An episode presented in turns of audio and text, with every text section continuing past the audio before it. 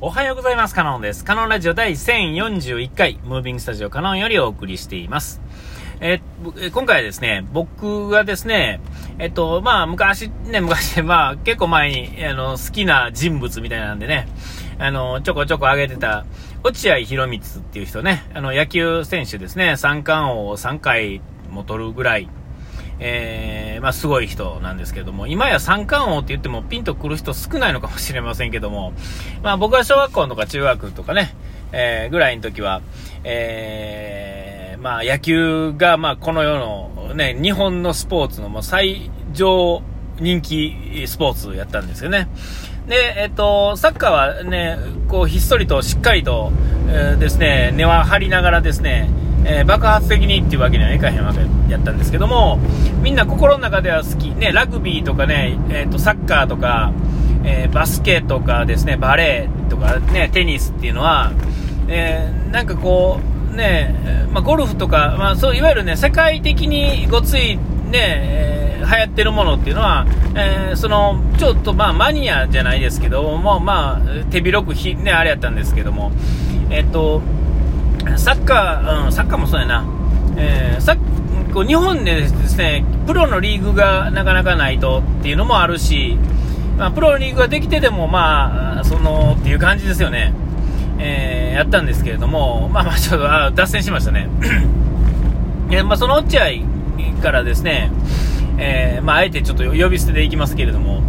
えっと、野球のですね、ネタの YouTube がですね、パッとたまたまなんでやったかな一番最初の理由は忘れましたが、えっと、いつもね、YouTube ってこう、まあ、YouTube じゃなくてもそうやな。何でもそうですが、一回ですね、何かそういう系統を見始めたらですね、えー、っと、もうなんかそれば、それに関連したものがわーっとこうまとめて出てきますよね。もうそればっかりがタイムラインに出てきてですね、えー、で、まあタイムラインっていうかおすすめみたいな感じですよね。そこに出てきたり、で、まあ、あの、チャンネル登録すると、そのチャンネル系、え、チャンネル登録したものの、こう、系列っていうんですかね。えー、例えば鉄道とかね、車とか、え なんか、えー、そういう感じで分類されるのが、まあ、えー、ちょっとこう掘り下げたら見れるようになると。えー、でいわゆるおすすめに出てくるのはその今直前に見てた何種類かのやつだけがまあ偏って出てくるっていうんですかねで、えー、2、3日、4、5日見えひんくなるとですね、その前見てたものの系列っていうのがもう埋もれてしまってですね、もう出ても、出ても来ないっていうんですかね、おかしいな、ちょっと前見てたのにな、ってな感じで。で、まあ、そのアプリ上でこう、けあの履歴とかね、えー、そういうので引っ張り出してきたりとか、まあ、その関連のワードから引っ張り出してきたりすることもあるんでしょうけども、まあ、そういうことで考えるとなぜ出てきたのかもうはっきりわからないですが、とにかくですね、その野球ですね、えー、なぜあの時のというこう、まあ、僕が見てた頃の野球やったり、そのちょっと後ぐらいまでの野球の話っていうのが、まあ、ちょこちょこと出てくるようになってですね、えー、一回出てきてですね、それは落合が、えー、なんかイチローの話とか、えっ、ー、と、誰かが、イチローが落合の話とか、なんか、清原がなんだとかね、えー、そんな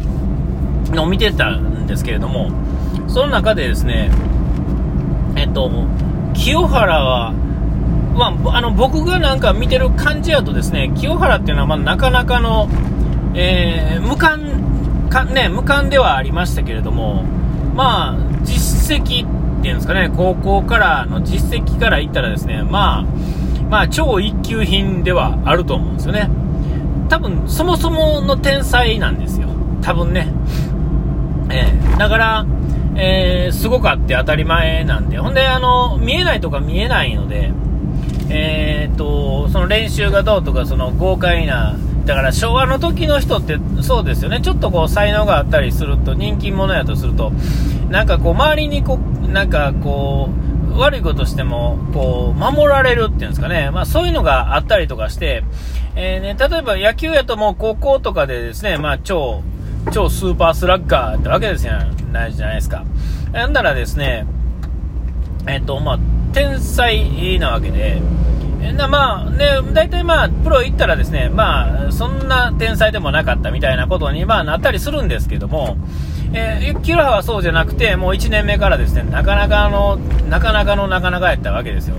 で、あの時のね、まあ、いろいろ、ね、いろいろありましたが、まあ、西武に入ってですね、えー、4番、5番ですよね、あの、秋山との、もうなんか、すごかったんですよね。えー、で、まあ、本来、その時点でですね、まあ、落合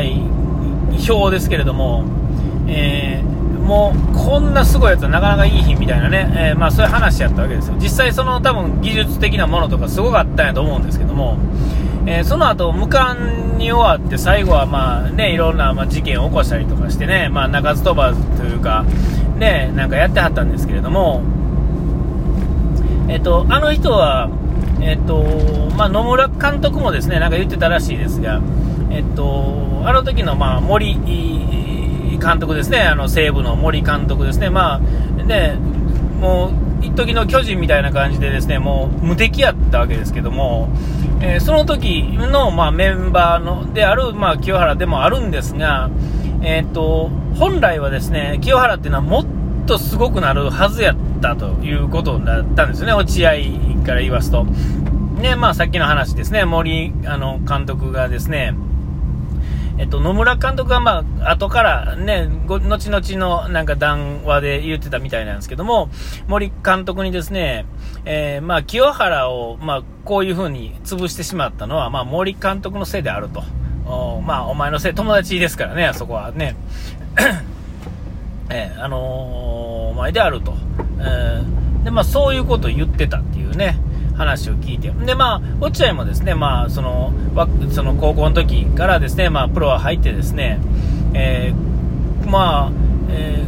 ー、その、プロとしてあの自分が抜かれるってことは現役やってる間はないやろうけれども最終的に、えー、全記録を全部乗り換えるのは清原であろうみたいなことを最初に思ってたらしいんですがあ思ってたっていうか、まあ後からの話でこれも言ってたんですけれどもでもえ、実際はまあそんなことはなかったというかですね、まあ、自分の不節制というかですね、えー、あかんようになったのは自分のせいではあるんですけどね。で、まあ、右も左もわからない高校生の時からですね、守られてですね、好き勝手やってたせいで、まあ、そうなるわけですけれども、えー、こう、プロっていうんですかね、何でも、その、人、人生ですよね。人っていうのはやっぱりこう、一回ダメになるとですね、まあ、右も左もわからん間ではやっぱりあかんわけですよね。え、一般常識というかですね、なんか、その、そこを知りつつですね、えー、その、なんていうんかな、楽しいところを我慢してですね、えまあ、えー、まあ、落合的に言うとですね、タイトルを一つ取りたかったら、えー、それを取るための、えー、他、当たり前を全部捨てないとちょっと無理なんだよっていう感じなんですよ。えー、えー、で、まあ、これは何かっていうとですね、やっぱり、真面目なやつでないと、結果タイトルは取れないっていうんですかね。うん。で、まあ、それがタイトルが一つやったら、まあ、まだ、あれや、ね、その一つのことだけなんで、えー、そうじゃなく、例えば落合みたいに三冠を取るとか、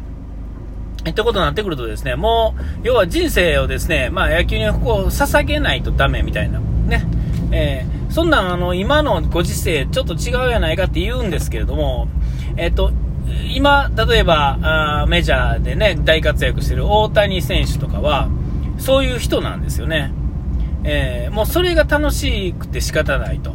で、まあ普段なんていうのは、こう、なんていうか贅沢するのがどうのこうのっていうのは、こう、ほんまにこう二流三流の考え方で、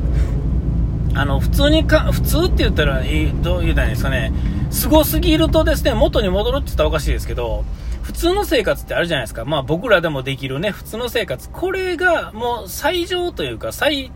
ね、一番いいところであると。で、それに、そこにプラスですね、や、何か一生懸命できることに、集中できる環境に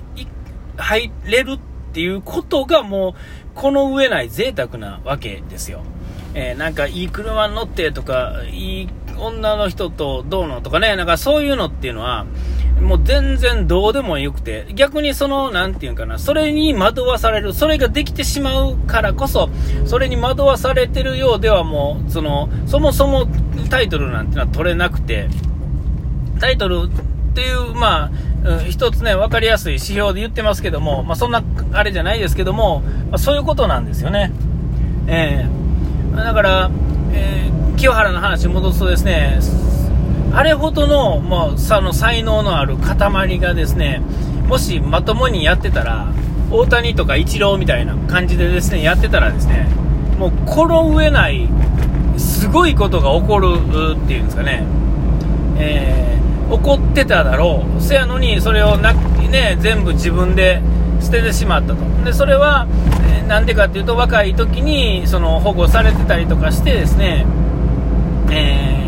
ー、まあ、その時のね、その西部のですね、てっぺんの堤さんいう人がですね、なんかもう、えー、ね、そういうことを守りに守っていってたらしいんですけれども、えー、だからまあ、そんな感じでですね、えー、やっぱりあの、うん、えー、こう、ちゃん、なんていうかな、ちゃんとしたかったらですね、やっぱりちゃんと捨てなあかんと。真面目であるっていうことはすごいことだなと。んで、今、例えばガーシー法とかで叩かれてる人たちもそうですが、えー、やっぱりこう、やっぱり昔もそうですが、今は特にそうですが、やっぱり隠し事がなくて真面目で普通にやれるっていうんですかね、えーなんかそういうのが結局ですね、結局勝てるんですよね。真面目が損をするっていうのは、えー、と、実は真面目が一番、まあ、得をするっておかしいですね。真面目が一番楽しく生きられる、うん、いうことなのかなとね、まあ、こうやって、こういうのこうね、いろいろな角度から見るとですね、あの本当そう思うわけですよ。やっぱり真面目に生きなあかんのやと。で、まあ、えー、なんか漫画でも映画でも何でもそうですが、流行ったものっていうのは、やっぱりクソ真面目なやつがですね、いろんなことしながら乗り越えていくっていうのが楽しいっていうことで、あ、お時間きましたね。ここまでのお相手はカノンでした。うがい手洗い忘れずに。ピース。